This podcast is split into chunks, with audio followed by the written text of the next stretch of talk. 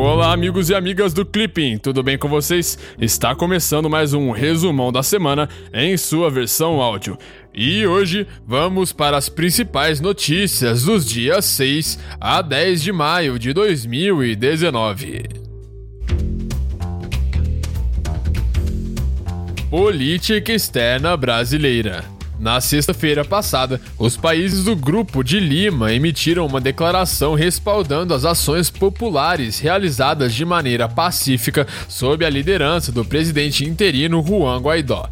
Na quinta-feira, os países do Grupo de Lima emitiram um comunicado expressando sua rejeição à decisão da Assembleia Nacional Constituinte de retirar a imunidade parlamentar dos deputados da Assembleia Nacional por tratar-se de ato nulo e inconstitucional. Na terça-feira, o ministro das Relações Exteriores Ernesto Araújo realizou uma visita oficial à Itália, onde encontrou-se com o vice-primeiro-ministro e ministro do Interior, Matteo Salvini, para discutir os principais temas da pauta bilateral. Segundo a notícia, Salvini comemorou seu encontro com Araújo. Grande harmonia e grande amizade entre nossos governos e nossos povos, disse Salvini.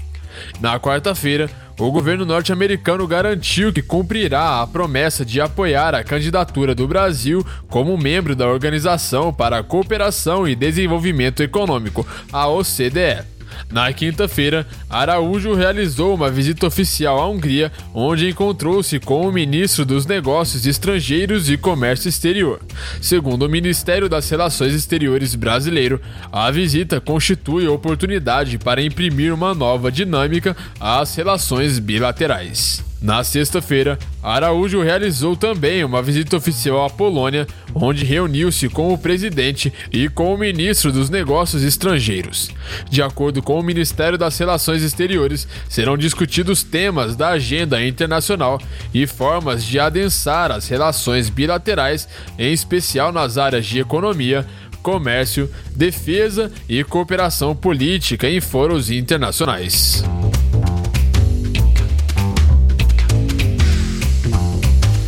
Irã e questão nuclear.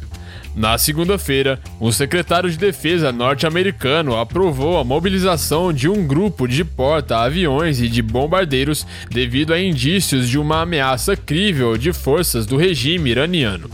Na quarta-feira, o presidente iraniano Hassan Rouhani anunciou que o Irã poderá descumprir partes do acordo nuclear de 2015 caso não seja renegociado nos próximos dois meses.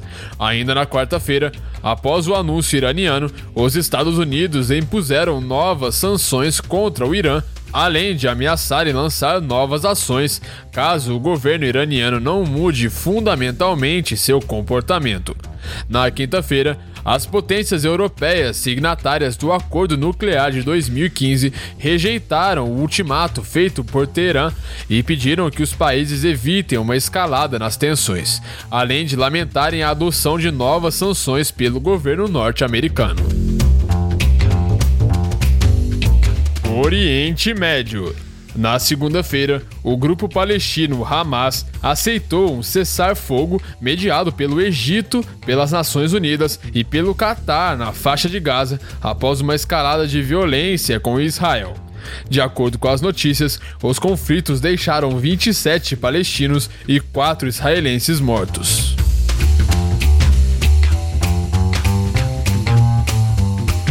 Coreia do Norte. No sábado, o exército norte-coreano realizou um exercício com mísseis, incluindo um míssil de curto alcance. Segundo a Coreia do Sul, a ação violaria um acordo militar assinado pelas duas Coreias em Pyongyang no ano passado.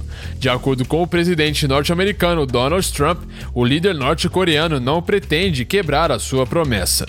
Na quinta-feira, a Coreia do Norte disparou pelo menos dois mísseis. Segundo a notícia, os disparos coincidiram tanto com a apresentação de um cargueiro norte-coreano por violação de sanções internacionais, quanto com a visita de um enviado norte-americano à Coreia do Sul para tratar das negociações.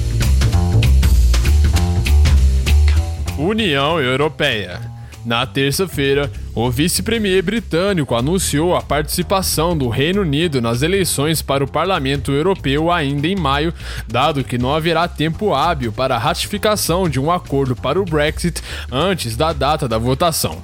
Segundo a notícia, o governo espera aprovar o acordo até o dia 2 de julho.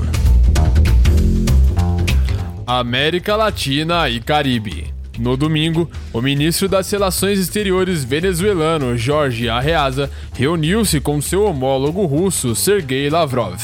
De acordo com a notícia, Arreaza afirmou que seu país está pronto para resistir no caso de um ataque militar dos Estados Unidos. Na segunda-feira, Lavrov teria se reunido com o secretário de Estado norte-americano Mike Pompeo para tratar da crise venezuelana. Segundo a notícia, Lavrov teria alertado que uma intervenção militar dos Estados Unidos seria catastrófica e injustificável.